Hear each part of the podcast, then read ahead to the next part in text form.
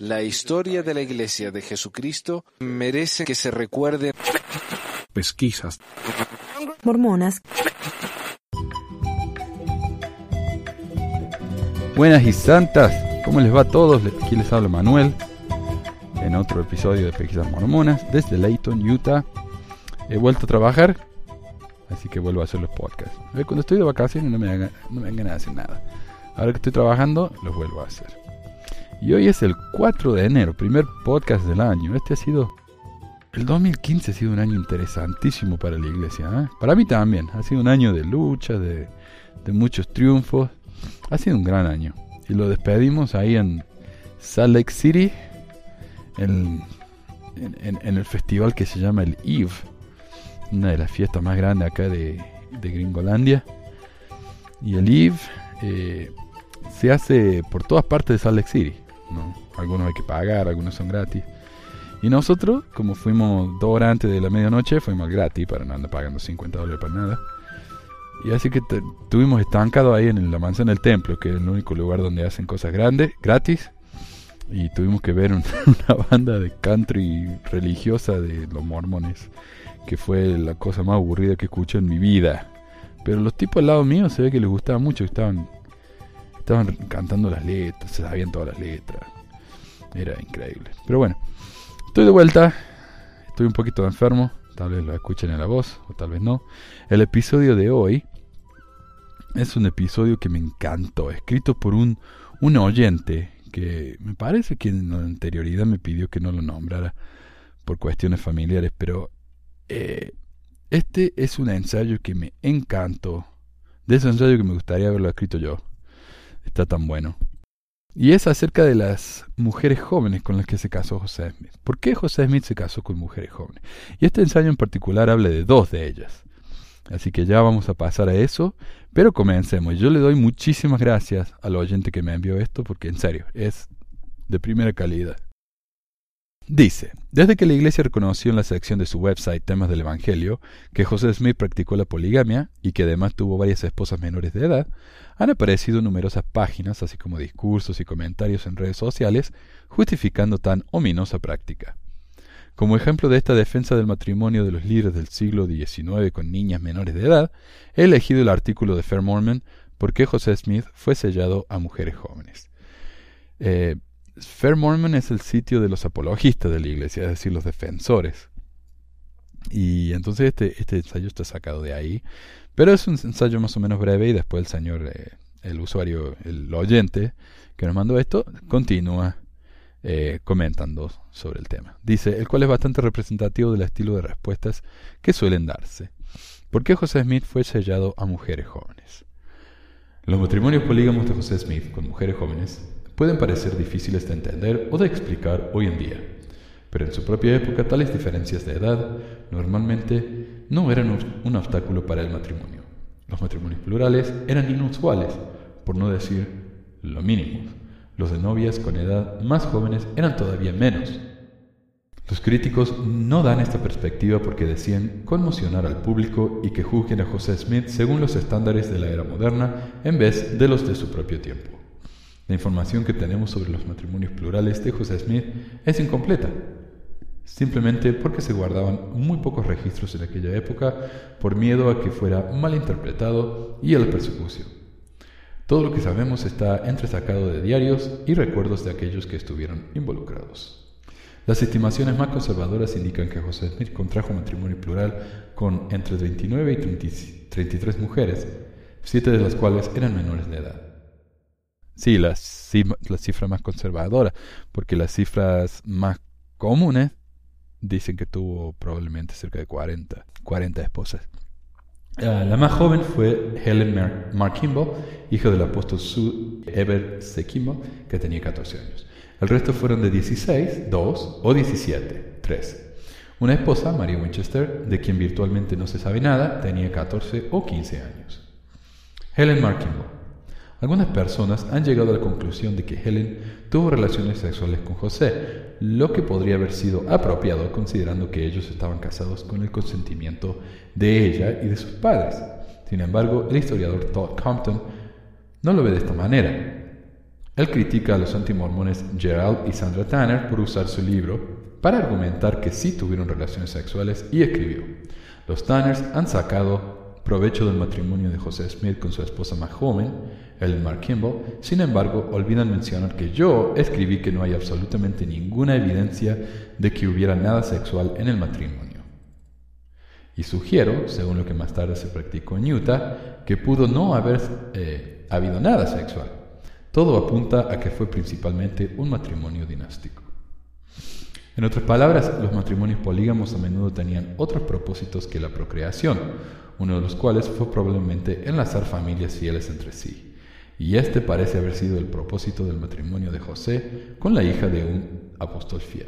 Ver ley de adopción. Los críticos, quienes asumen que el matrimonio plural se trata solo de sexo, pueden estar basando su opinión en sus propios prejuicios y suposiciones, más bien que en los motivos reales de los miembros de la iglesia que participaban en la práctica. Evidencias del caso del lote del templo, de la no consumación del matrimonio con Ellen Markimball. Hales, o Brian Hales, autor de Joseph Smith's Polygamy, ha descubierto una línea adicional de evidencias que sugiere que el matrimonio de Ellen no fue consumado en 1892, la Iglesia Reorganizada de Jesucristo de los Santos de los Últimos Días, RSUD, ahora Comunidad de Cristo, demandó al grupo de los Hendrikitas, o grupo desgajado del lote del templo, o el Temple Lot. Ellos afirmaban que el templo de Independence, Missouri, era propiedad legítima de la Iglesia Reorganizada y que ellos eran los herederos directos del grupo religioso original de José Smith. Aunque no abrazaban la doctrina del matrimonio plural, el grupo del Temple Lot estaba ansioso por demostrar que José Smith la había enseñado, puesto que si era así, entonces la iglesia reorganizada, quienes negaban que José la hubiera practicado y ciertamente tampoco adoptaron la doctrina, tendría dificultad para probar que ellos eran los sucesores directos de la iglesia fundada por José.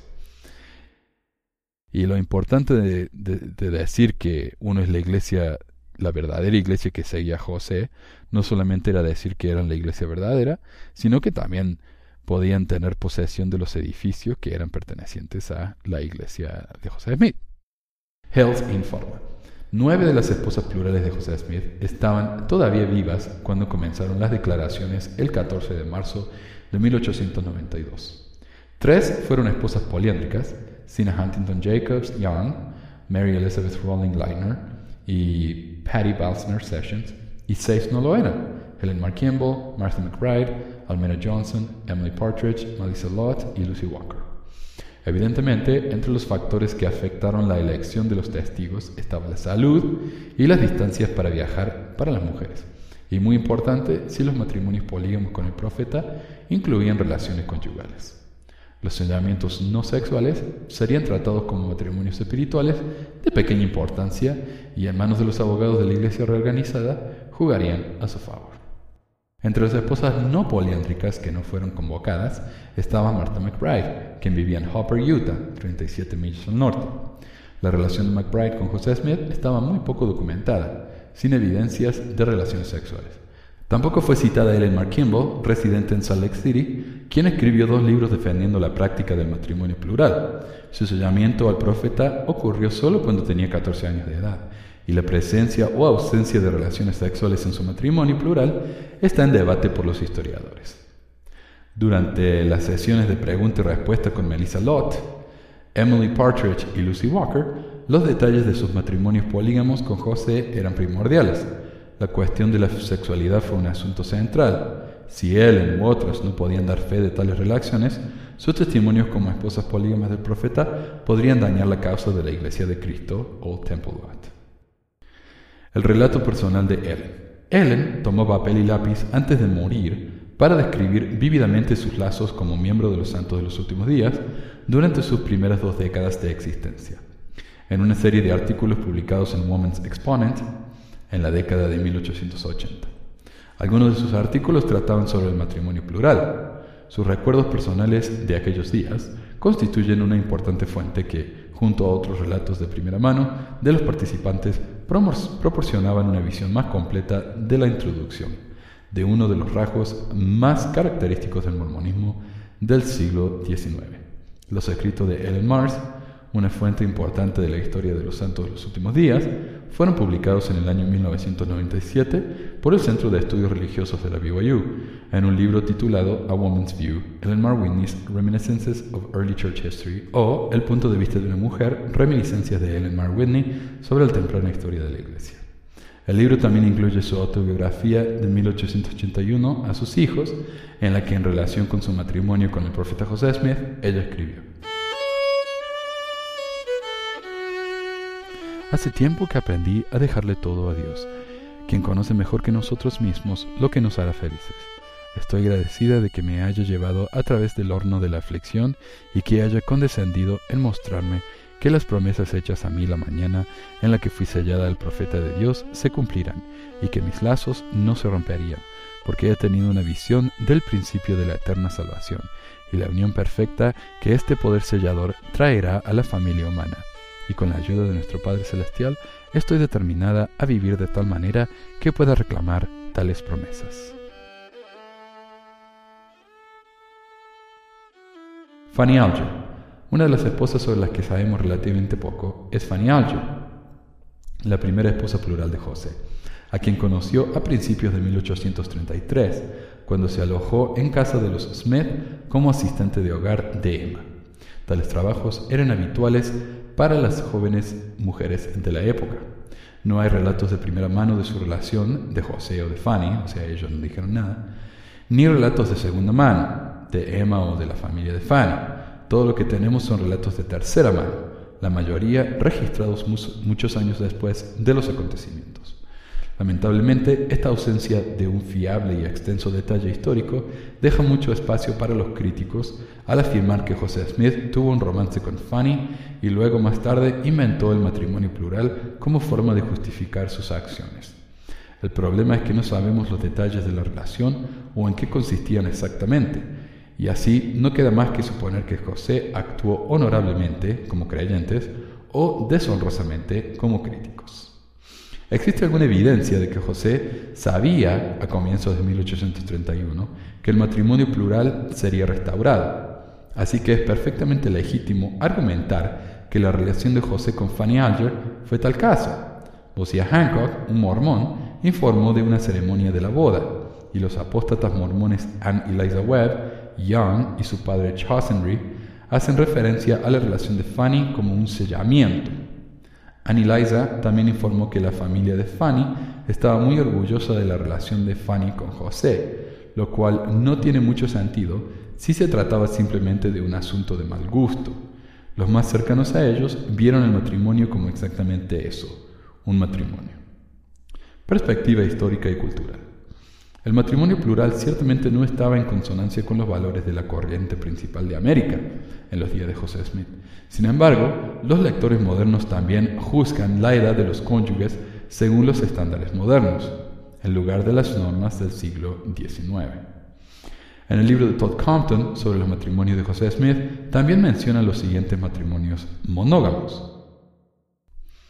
Y aquí hay una lista eh, de algunos matrimonios. La esposa era Lucinda Pendleton, el esposo era William Morgan, ella tenía 18, él tenía 44, la diferencia es de 26 años. La esposa Marinda Johnson tenía 19, el esposo era Orson Hyde, tenía 29, la diferencia de edad eran 20 años. Almira McBride tenía 17, Sylvester Stoddard tenía, estaba en sus 40, la diferencia era más de 23 años. Fanny Young tenía 44, Roswell Murray tenía 62, la diferencia era de 18. Y ofrecen una variedad de personajes históricos mormones y no mormones que tenían similares grandes diferencias de edad. Y voy a nombrar solo algunos porque hay muchos. Joan Sebastian Bach, que tenía 36, y Anna Magdalena Wilco, tenía 19, la diferencia es de 17. Lone Battle Powell, fundador de los Scouts, y Olave Soams tenía 23, la diferencia era de 32 años. Y así, ¿no? El presidente Cleveland tenía 49, Francis Cleveland tenía 21, la diferencia es 28 años.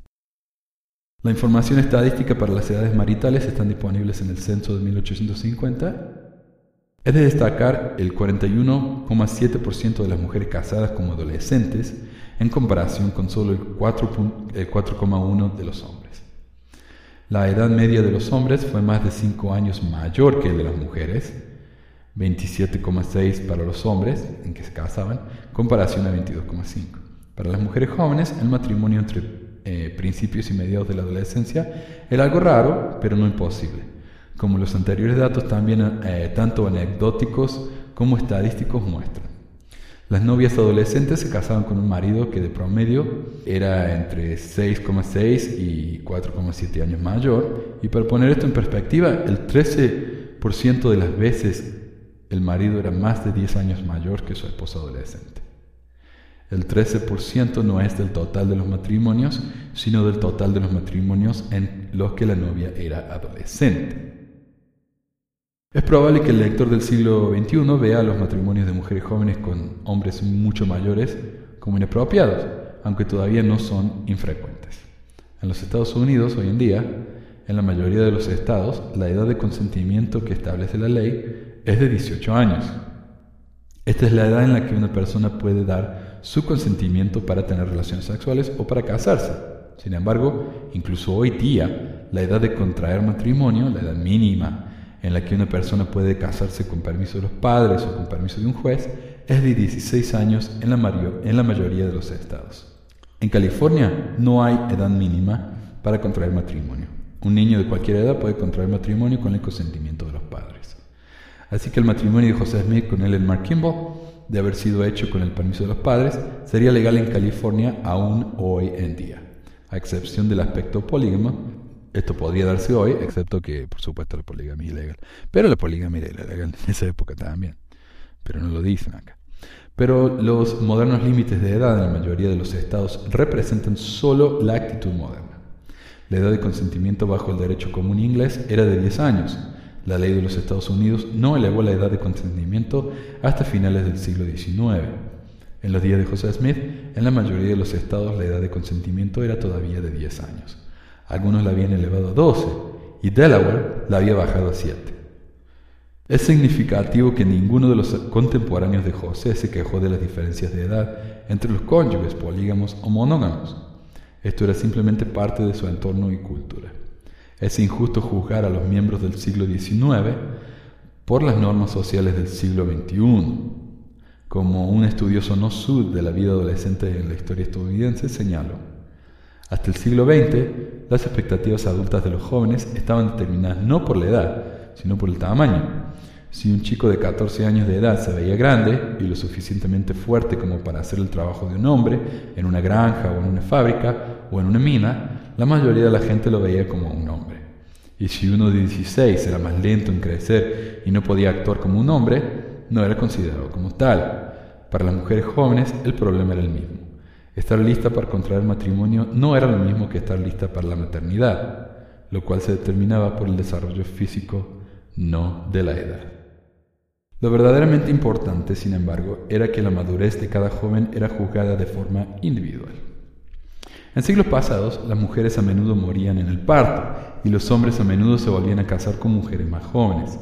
Las mujeres a menudo se casaban con hombres mayores, ya que estos estaban mejor establecidos financieramente y eran capaces de darles un mejor sostén que los hombres de su misma edad.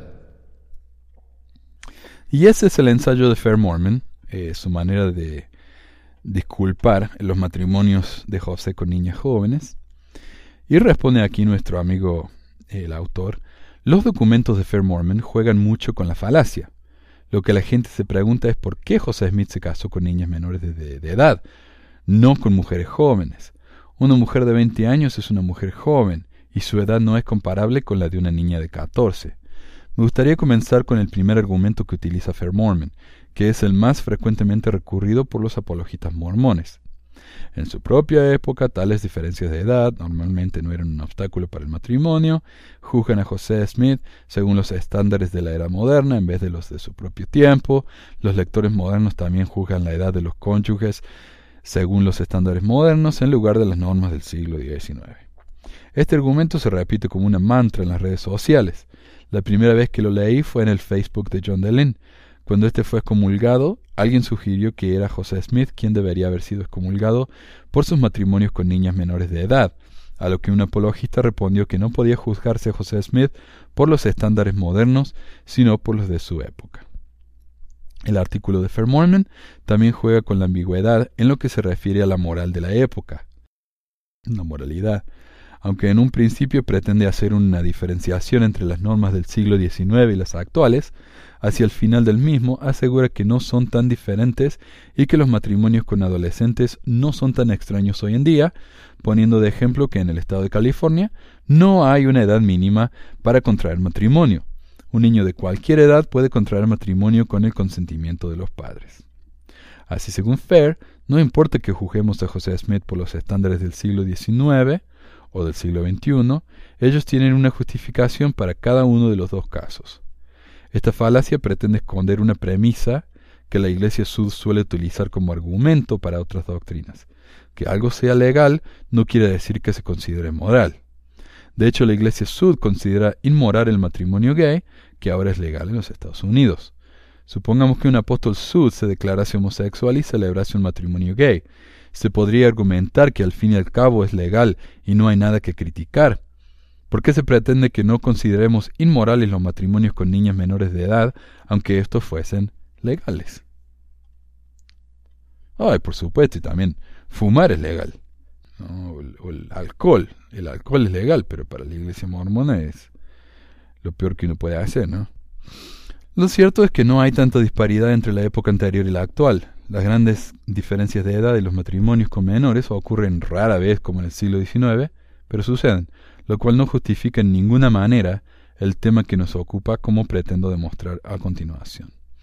Al final del artículo, Fair ofrece una lista de matrimonios de gente célebre del siglo XIX, mormones y no mormones, con grandes diferencias de edad. Fair actúa de forma tramposa al no distinguir entre matrimonios donde hay un menor de edad, siempre la novia, y matrimonios donde los dos son adultos.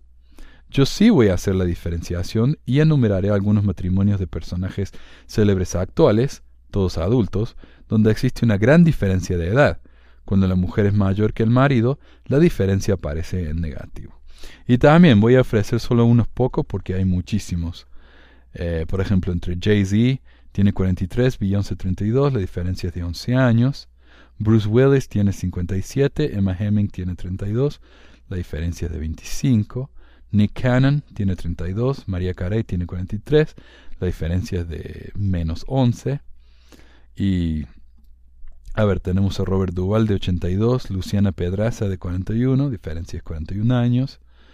Eh, ¿Quién más? el, más dramático acá es Hugh Hefner, el dueño de la Playboy, 89 y Crystal Harris tiene 29, diferencia de 60 años, y así no, y hay muchos más. Se puede observar que la media de diferencia de edad es incluso mayor que la tabla del siglo XIX utilizada en Fair Mormon. Aún así, esta clase de matrimonios son tan poco comunes ahora como lo fueron en el siglo XIX. A nivel personal, solo he conocido una pareja con una diferencia de edad de 20 años. Fue un médico que me atendió en cierta ocasión. Cuando yo los conocí, él estaba en sus 70 y ella en sus 50. Pero cuando contrajeron matrimonios, ella estaba en sus 30. Una edad lo suficientemente adulta como para tomar esa decisión. Y es un buen punto. ¿Para Fair Mormon incluye las diferencias de edad? Acá nadie se queja de la diferencia de edad entre José y, y Ellen. Acá lo que uno se queja de que José se casó con Ellen cuando tenía 14. No que se llevaban mucha diferencia de edad.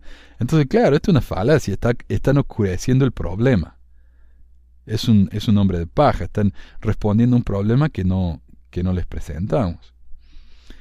Así que los estándares en cuanto a grandes diferencias de edad son los mismos ahora que entonces, lo cual no merma en ninguna forma nuestro horror al pensar que en un hombre de mediana edad, contrayendo matrimonio con una niña de 14 o 15, no estamos jugando José por unas normas diferentes a las de su época. El grado de maldad de tales actos y el sufrimiento que ocasionaron es el mismo que producirían hoy en día. A ver, entonces, Fair Mormon trata de defender a José diciendo que gente en la época de José se casaban eh, con gente de gran diferencia de edad. Pero acá yo veo la edad de las chicas y son 19, 23, 16, 21, 16, 20, 15. Que el, ejemplo es Martin Harris. Oh, wow. Ok, Martin Harris se casó con una chica de 15. Ah, una 17, 20, 17, 24. Edgar Allan Poe 13 y ya vamos a ver en un minuto la explicación de eso. 16, 18, 16, 20. O sea, no, no estábamos hablando de niñas. Simplemente estábamos hablando de la diferencia de edad. Pero eso no es el problema que tenemos nosotros. El problema es que José se casó con una niñita. Entonces, de nuevo, Fair Mormon no está respondiendo al problema, está respondiendo a otro problema que es más fácil de responder. El artículo de Fair Mormon contiene más trampas. Una de ellas está en uno de los nombres de su lista de matrimonios célebres. A nadie le habrá escapado a su atención el matrimonio de Edgar Allan Poe. Él tenía 26 y mientras que su esposa tenía solo 13. Lo que nos llama la atención no es la diferencia de edad, sino el hecho de que su esposa, eh, Virginia Clem, además de ser su prima, tuviera solo 13 años de edad, dando cierta apariencia de normalidad a los matrimonios de José Smith. Sin embargo, en su certificado de matrimonio, Virginia aparece como de 21 años de edad. Este engaño en el certificado indica que la edad de su esposa no era algo bien visto por la sociedad de su época. Claro, ellos tuvieron que mentir, que ella no tenía 13 sino que tenía 21, porque hubiera sido un escándalo si él se casaba con una niña de 13, a pesar de que era legal. ¿Se entiende? Ok. Pero eh, Fair Mormon no aclara eso. Los matrimonios con niñas jóvenes todavía ocurren hoy día. Que una niña de menos de 15 años se case con un adulto es una práctica habitual en Yemen, donde en el año 2010 el Parlamento rechazó una ley por el gobierno yemení para establecer como edad mínima de casamiento los 17 años. La invisibilidad de esta práctica en la conciencia popular tiene un marcado contraste con la amplia presencia del matrimonio infantil en Latinoamérica, donde el 29% de las menores de 18 años están casadas o en unión, con las mayores tasas en Brasil, 36%, República Dominicana, 41%, Nicaragua, 41% y Honduras, 34%. Brasil en concreto tiene los números absolutos más altos de niñas en matrimonios infantiles de la región y se estima que es el cuarto país en número total en todo el mundo. 88.000 niñas y niños de edades entre los 10 y los 14 están en lo que el Censo Nacional clasifica como uniones consensuales, informales, civiles y o religiosas en Brasil. En una mesa celebrada en Guatemala a favor de las niñas adolescentes, se informó que de 2009 al 2012 se registraron más de 80.000 matrimonios de niñas menores de 18 años, miles de ellas menores de 14. En la página de UNICEF existe un informe sobre matrimonios prematuros actuales. Se supone que cuando una muchacha se casa, se convierte en mujer, aunque tenga solamente 12 años de edad. Del mismo modo, cuando se obliga a un muchacho a casarse, pasa a ser un hombre y, y, debe dejar de lado sus juegos infantiles. Si bien la edad a la cual se contrae matrimonio, en términos generales, está aumentando, el matrimonio prematuro, es decir, el matrimonio de niños y adolescentes menores de 18 años, es todavía una práctica muy difundida. No solo actualmente, sino también desde una perspectiva histórica, en Europa Occidental y Norteamérica, en las, eh, las personas se casan en un momento más avanzado de la vida. En el siglo XVI, la edad media a la cual se casaban las mujeres europeas, salvo en el caso de una pequeña minoría selecta de terratenientes, era de 24 años, 26 para los hombres, y en el siglo XVIII llegó a ser de 27 años, 30 para los hombres. Como podemos observar, los matrimonios de niñas menores de edad se produjeron en siglos pasados, pero también en este, y eran tan poco comunes como lo son actualmente, pero aún así son muchos, no son demasiados. Esto no impide que los veamos con cierta repulsión y hasta con repugnancia cuando el marido es un adulto de mediana edad. Claro, entonces lo que dice aquel autor de este ensayo es que a pesar de que hay muchísimos matrimonios de niñas hoy en día, eso no quiere decir que no nos horrorice cuando escuchamos acerca de esto. El hecho de que sea legal y el hecho de que sea común no quiere decir que eh, sea considerado moral, moralmente correcto. Es, es un desastre, por favor. El manido argumento de la época, las costumbres del momento, etc., no funciona. Quizás en otros siglos la gente era más ignorante, las distancias eran más largas y la comunicación y la ayuda era más lejana. Un profeta moderno no se atrevería a tales proposiciones porque rápidamente sería noticia, y las autoridades actuarían como lo hicieron en el caso de Warren Jeffs. Cuando yo tenía unos 17 años, fui a un curso de cine de la universidad en mi ciudad. Era un curso abierto a todo el público, motivo por el cual podía encontrarse gente de mi edad, así como de 30 o 40 años. El curso se impartía los viernes y consistía en ver una película y después tener una pequeña clase o debate sobre el tema. Comenzó con varias películas de cine mudo y terminó con Star Wars.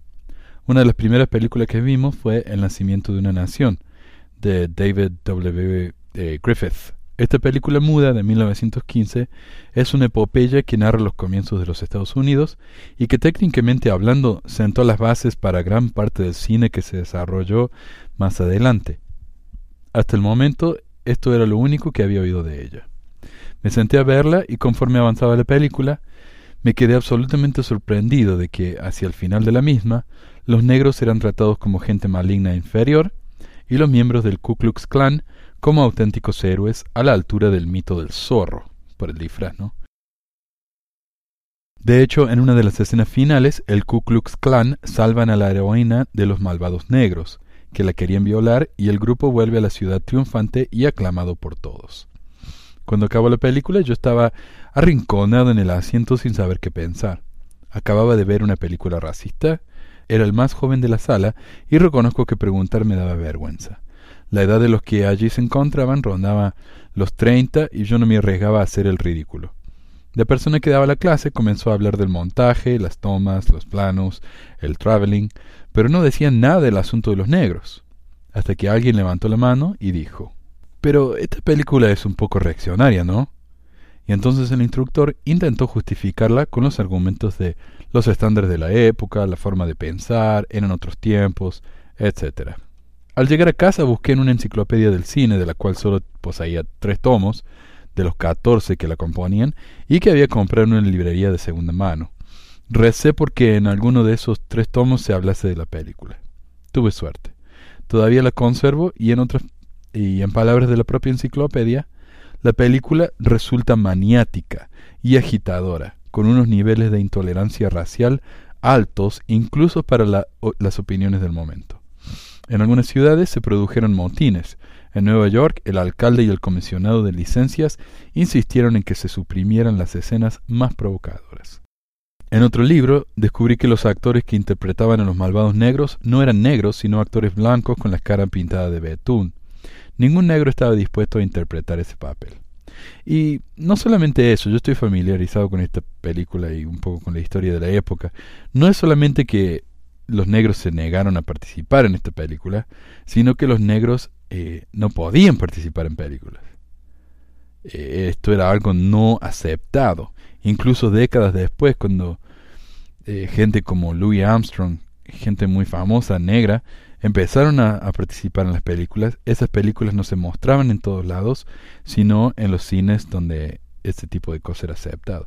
Era considerado escandaloso que un negro estuviera en una película, un negro verdadero. Incluso las películas de indios, si se fijan en las películas viejas de vaqueros, la mayoría de los indios son, son gente blanca, disfrazada de indio. Pero bueno, una vez más, que algo fuera legal no lo respaldaba como moral y aceptable, y el socorrido argumento de las opiniones y estándares de la época se desmoronaba ante los datos de los hechos históricos, como en el caso de José Smith. Recordemos la segregación existente en Estados Unidos hasta los años 60. Aun siendo legal, todavía nos resultaba escandalosa, y los auténticos héroes son los que se sublevaron contra ella, como Martin Luther King o Rosa Parks. Pero todavía queda un razonamiento por esgrimir. Se supone que José Smith era un profeta de Dios. En palabras de la propia iglesia en su ensayo El matrimonio plural en Kirkland y en Nauvoo, cuando Dios manda que se realice una tarea difícil, a veces envía mensajeros adicionales para incentivar a su pueblo a que obedezca. En congruencia con ese modelo, José Smith les dijo a sus colaboradores que un ángel se le había aparecido tres veces entre 1834 y 1842, y le había mandado poner en práctica el matrimonio plural cuando él dudaba en llevarlo a cabo. Durante la tercera y última aparición, el ángel llegó con una espada desenvainada, amenazando a José Smith con destruirlo a menos que procediera a obedecer plenamente el mandamiento. Apareció un ángel a José Smith con una espada desenvainada, amenazándole con destruirlo, a menos que obedeciera, y no le dijo que casarse con niños menores de edad iba contra las normas de Dios? ¿O por el contrario, Dios aprueba el matrimonio entre adultos y niñas? ¿En qué clase de Dios cree la Iglesia Sud? Según la declaración de la primera presidencia de la Iglesia Sud en cuanto al matrimonio entre personas del mismo sexo, los cambios en la ley civil no modifican ni puede cambiar la ley moral que Dios ha establecido. ¿Entra dentro de la ley moral de Dios el matrimonio de adultos con menores de edad? ¿Entra en la moralidad de la Iglesia? No importa la época, la Iglesia afirma que Dios no cambia. La pregunta es, ¿lo aprueba Dios? Ellen Kimball el caso de Ellen Mark Kimball es importante porque fue la niña de menor edad de la que se tiene constancia sin género de duda que fue sellada a José Smith. Fair Mormon establece su defensa principalmente a través de dos, de dos frentes. A. No hay prueba de que José Smith y Ellen Mark Kimball tuvieran relaciones sexuales. B. Ellen Mark Kimball fue una defensora del matrimonio plural hasta su muerte. Después de la muerte de José Smith, Ellen se volvió a casar y llegó a ser una defensora frecuente de él y del matrimonio plural. A. No hay pruebas de que José Smith y Ellen Mark Kimball tuvieran relaciones sexuales. En primer lugar, Fairmont utiliza como argumento la crítica de Todd Compton a los Tanner, sacándola fuera de contexto, donde Compton asegura que no hay evidencia de que hubiera eh, nada sexual en la relación entre José Smith y Ellen Mark Kimball, como prueba de que en realidad no hubo nada. Pero lo que Compton en realidad dice es que no hay pruebas a favor, pero tampoco en contra. Él no puede asegurar que hubiera relaciones sexuales, pero tampoco puede asegurar que no las hubiera. Lo que dijo Todd Compton, de manera completa, es, curiosamente, la esposa más joven de José, Ellen Mark Kimball, era la hija del otro apóstol, de otro apóstol leal, Heber C. Kimball, por lo que el matrimonio también puede ser considerado dinástico, no motivado únicamente por intereses sexuales. Algunos concluyen que Ellen Mark Kimball, quien se casó con Smith cuando tenía 14 años, no tuvo relaciones conyugales con él. Esto es posible, ya que hay casos de mormones en Utah que se casaron con mujeres jóvenes y se abstuvieron de tener relaciones con ellas hasta que fueron mayores. Pero la evidencia de Ellen Mark es totalmente ambigua, en mi opinión. Orson Whitney escribió, poco después de que la revelación de Vilate fuera dada, se forjó un eslabón de oro por el cual la casa de Heber y José quedaron unidas indisolublemente y para siempre. Ellen Mar fue dada al profeta en los sagrados lazos del matrimonio celestial. Este matrimonio, como el de Smith a Sarah Whitney, parece ser casi puramente dinástico, como el lenguaje de Whitney.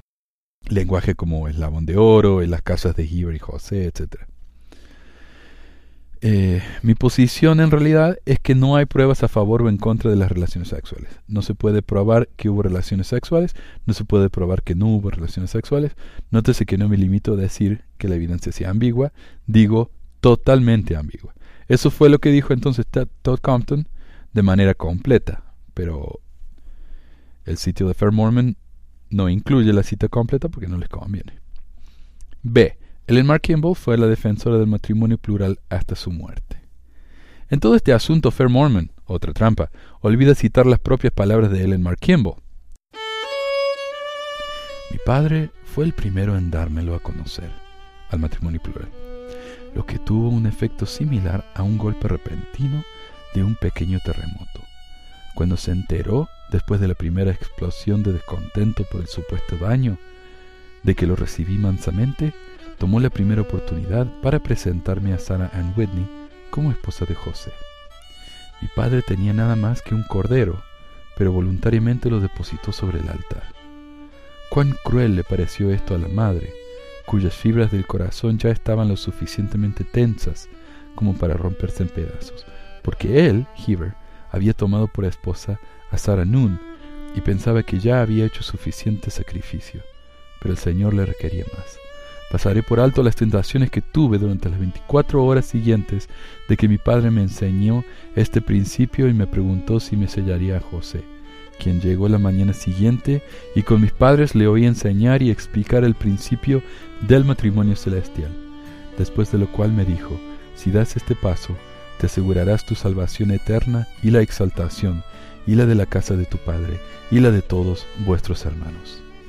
Esta promesa fue tan grande que me ofrecí voluntariamente a comprar tan gloriosa recompensa. Nadie más que Dios y sus ángeles podían ver el sangrante corazón de mi madre. Cuando José le preguntó si estaba dispuesta, ella respondió, si Ellen está dispuesta, No tengo nada más que decir. Ella había sido testiga de los sufrimientos de otros que eran mayores que ella y que comprenderían mejor el paso que estaba dando. Al ver a su hija, que apenas había visto su quinceavo verano, siguiendo el mismo camino de espinas, en su mente vio la miseria que iba a venir tan segura como el sol iba a salir y ponerse. Pero todo me permanecía oculto. Y esto está en el libro de Ellen Marr, A Woman's View, publicado por BYU. Verdaderamente no puedo entender que un simple matrimonio dinástico fuera causa de tanto sufrimiento.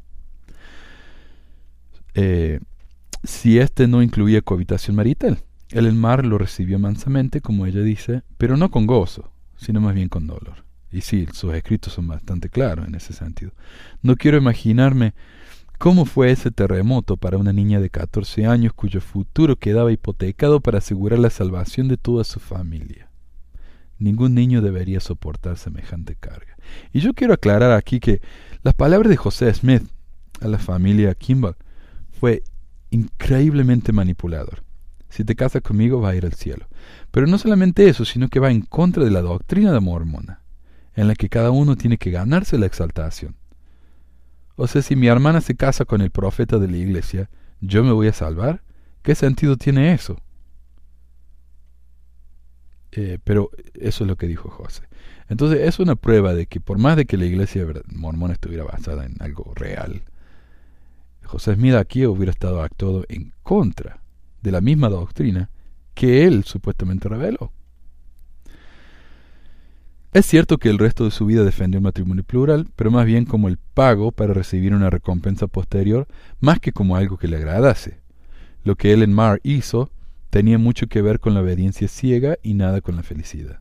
Podríamos preguntar lo mismo a cientos de mujeres que viven actualmente y aceptan la poligamia en las iglesias fundamentalistas, la que ofrecieron a sus hijas a Warren Jeffs.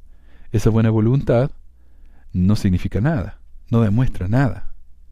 En el documental de John Krakauer, Presas del Profeta, o Prophet's Prey, sobre la iglesia fundamentalista, hay una escena, solo el audio, sin imágenes, especialmente repugnante, donde una niña es violada por Warren Jeffs, quien en ese momento era el profeta.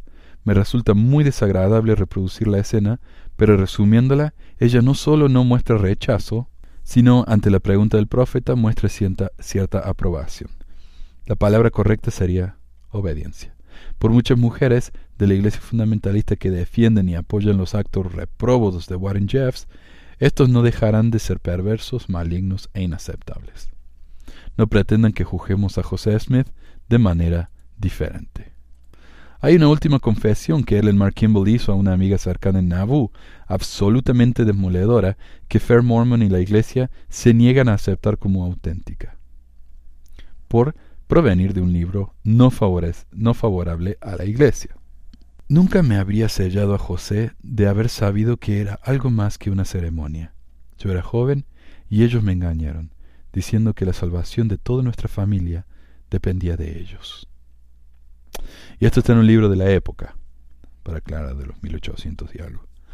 Los propios remordimientos de la Iglesia quedan plasmados en su ensayo El matrimonio plural en Kirkland y en Nauvoo cuando en vez de reconocer abiertamente que Ellen Mark Kimball tenía 14 años, el ensayo afirma, la cual fue sellada a José Smith varios meses antes de cumplir los 15 años.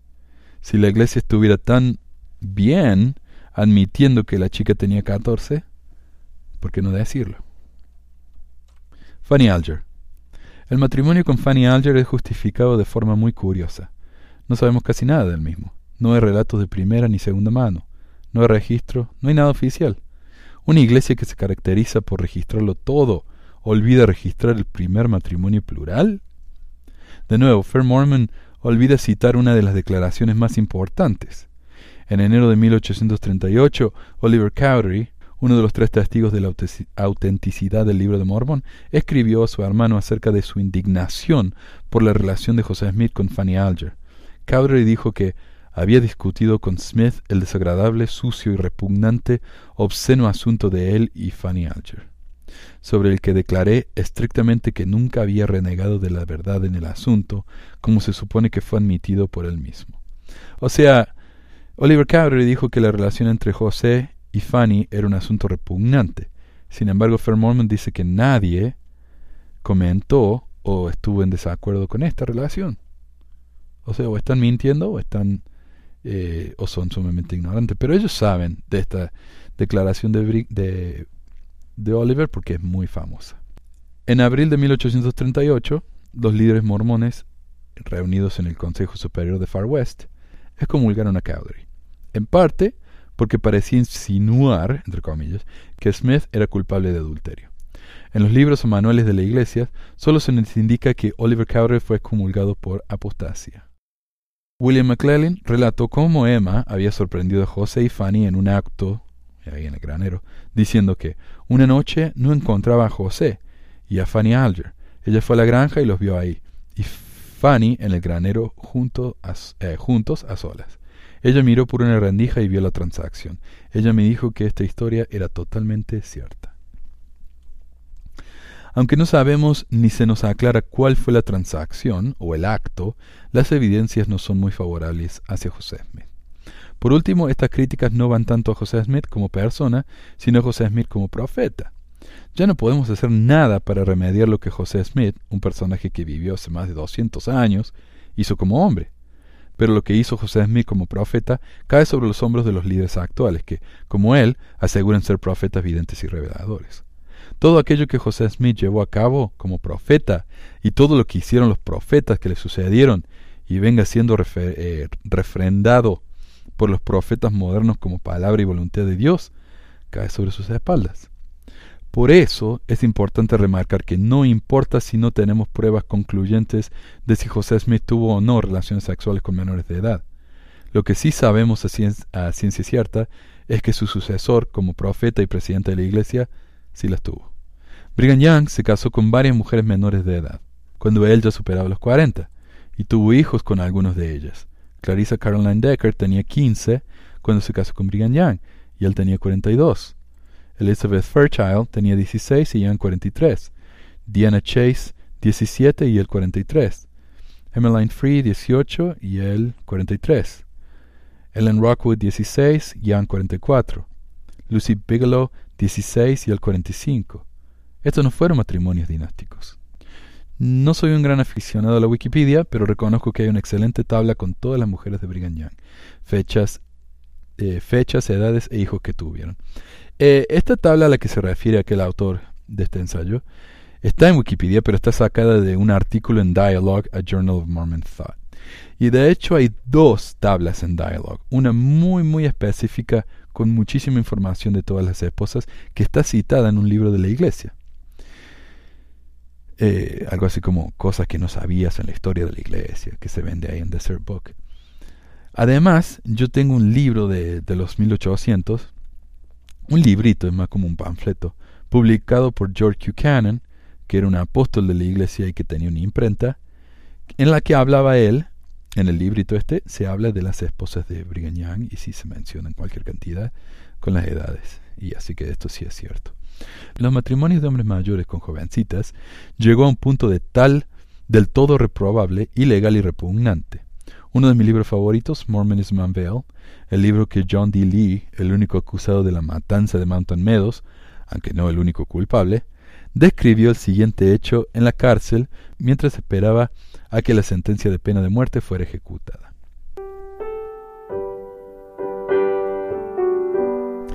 Warren Snow fue un obispo de la iglesia en Manti, condado de St. Pete, Utah. Tenía muchas esposas, pero había una linda jovencita de gran busto en el pueblo que Snow quería por esposa. Él le hizo la corte con todas sus fuerzas. Fue a las fiestas a las que ella iba, la visitaba en su casa y le propuso ser su esposa. Ella le agradeció por el honor que le concedía, pero le dijo que ya estaba comprometida con un joven, un miembro de la iglesia, y consecuentemente no podía casarse con el viejo sacerdote. Esta no fue razón suficiente para Snow. Él le dijo que era la voluntad de Dios que ella se casara con él y por lo tanto debía de hacerlo, que el joven podría ser apartado, enviado a una misión o tratar con él de alguna forma para liberarla de su compromiso. Que de hecho, una promesa hecha por el joven no era vinculante una vez que ella fue informada de que era contrario a los deseos de las autoridades. La chica siguió obstinada. Los maestros de la ciudad la visitaron y le aconsejaron que se casara con el obispo Snow. Sus padres, bajo las órdenes del consejo del obispo, también insistieron que su hija debía de casarse con el viejo. Ella aún así rehusó. Entonces las autoridades llamaron al joven y le ordenaron renunciar a la jovencita. Él rehusó rotundamente, se le prometieron privilegios en la iglesia, recompensas celestiales y todo lo que podía imaginar. Pero ello en vano. Él permaneció leal a su propósito y dijo que preferiría morir antes que entregar a la que pretendía que fuera su esposa en brazos de otro. Esta resistencia inusual a la autoridad por parte de los jóvenes aumentó las ansias de Snow, más que nunca por conseguir a la chica. El joven fue enviado a una misión a cierta localidad distante, para que las autoridades eh, no tuvieran problemas de efectuar su, su, propósito de forzar a la chica a casarse como, como ellos deseaban. Pero la misión fue rechazada por el todavía obstinado e infiel joven. Se decidió que el joven rebelde debía ser obligado, mediante un trato severo, a respetar los consejos y mandatos del sacerdocio. Su suerte fue decidida por el obispo Snow. Él decidió que el joven debía de ser castrado. Snow dijo, Cuando esté hecho, ya no deseará tanto a la chica, y ella atenderá a razones cuando sepa que su amor ya no es su nombre. Se decidió llamar a una reunión a la gente que era leal al consejo, la cual fue efectuada en la escuela de Manti, a la cual debía presentarse el joven, y actuar de acuerdo con la voluntad de Snow. La reunión fue convocada, el joven asistió y de nuevo se le pidió, ordenó, amenazó para conseguir que entregara a la jovencita a Snow. Pero fiel a su sufrida promesa, rehusó a consentir en entregar a la chica. Entonces las luces se apagaron. El joven fue atacado. Fue fuertemente golpeado y a continuación atado de espaldas a un banco. Cuando el obispo Snow tomó un cuchillo de monte y efectuó la operación de la forma más brutal, y tomó las partes cortadas de su víctima y las colgó en la escuela con un clavo para que pudieran ser vistas por todo el que visitara la escuela desde entonces. Entonces el grupo dejó al joven envuelto en su sangre y medio muerto. Durante la noche él consiguió liberarse de su confinamiento y se arrastró a un pajar donde se echó hasta el día siguiente, cuando fue encontrado por sus amigos. El joven recuperó su salud, pero ha sido un idiota o un lunático callado desde entonces y es bien conocido por cientos de mormones y gentiles de Utah. Después de esta atrocidad, el viejo obispo Snow tomó ocasión para convocar una reunión en la escuela para que la gente de Manti y la jovencita con la que se quería casar asistiera. Cuando todos estaban congregados, el viejo habló a la gente acerca de sus deberes con la iglesia y su deber de obedecer el consejo y los peligros de rechazarlo y entonces públicamente llamó la atención sobre las destrozadas partes del joven que habían sido cercenadas por él, y declaró que el hecho había sido realizado para enseñar a la gente que el consejo del sacerdocio debe de ser obedecido. En resumidas cuentas, diré que la jovencita fue pronto forzada a sellarse con el obispo Snow. Cuando Brigham Young supo lo que le ocurrió a la joven, se enojó mucho, pero no hizo nada contra Snow le siguió dejando como obispo de Manti y ordenó echar tierra sobre el asunto. Este es un solo ejemplo de muchos de los que puedo dar para mostrar el peligro de rehusarse a obedecer un consejo en Utah.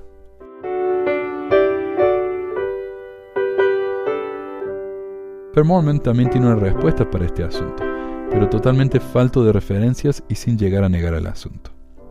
En el supuesto de que el crimen de castración sea cierto, Lewis, el joven castrado, estaba siendo transportado a una penitenciaría por un crimen sexual. Él no fue atacado simplemente por desear un matrimonio. Mormon no llega a negar la castración de Lewis, solo lo suaviza acusando al joven de un crimen sexual sin aportar ninguna referencia a dicho crimen. A través del libro de Michael Quinn, Extensions of Power, descubrimos de dónde viene esta información. En mayo de 1857, el consejero del obispo Warren S. Snow escribió que Thomas Lewis, de 24 años de edad, se había vuelto loco, después de ser castrado por el obispo Snow por un crimen sexual no divulgado. Cuando fue informado de las medidas tomadas por Snow, Young dijo, Pienso que lo voy a apoyar, aunque el hermano de Young, José, una autoridad general, desaprobó el castigo. En julio, Brigham Young escribió una carta tranquilizadora al obispo acerca de la castración. Simplemente déjalo correr y no digas más sobre el asunto, el presidente Sud aconsejó, y la gente lo irá olvidando. Es decir, la información del supuesto crimen sexual viene de uno de los consejeros de Snow, uno de sus leales, y como se puede observar, Brigham Young no hizo nada por investigar el asunto ni por castigar a Snow. Ante semejantes hechos, la Iglesia de Jesucristo de los Santos de los últimos días no tiene una salida honorable, condenarlos de la forma más absoluta. No estamos hablando de matrimonios de niñas menores con muchachos de una edad similar, motivo por el cual existían dichas leyes. Estamos hablando de un profeta que exige a una niña que se case con él sin que la niña haya demostrado ningún interés previo, como eh, corresponde al amor romántico, que lo comparta con más personas y que si no lo hace pondrá en peligro la salvación de ella y de toda su familia. Otra vez, una manipulación clarísima. Las palabras de Ellen Mark Kimball mi madre, en su mente, vio la miseria que iba a venir tan segura como el que el sol iba a salir y ponerse, pero todo permanecía oculto a mí. Debía retumbar en sus conciencias una y otra vez como los truenos de una tormenta que no acaba de terminar. Boyka Packer dijo una vez, algunas cosas que son ciertas no son de mucha utilidad.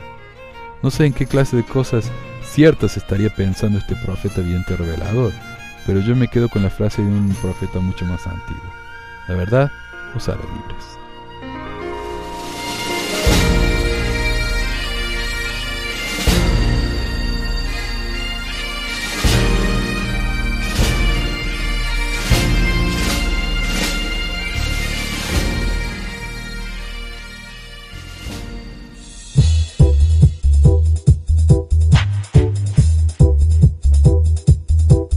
Gracias por escuchar este episodio de Pesquisas Mormonas. No se olvide de visitar nuestro website en pesquisasmormonas.com o pesmor.com y nuestro blog en pesquisasmormonas.org o pesmor.org.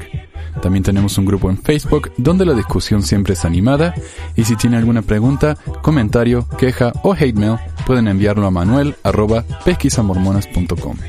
Gracias de nuevo por escuchar y hasta la próxima.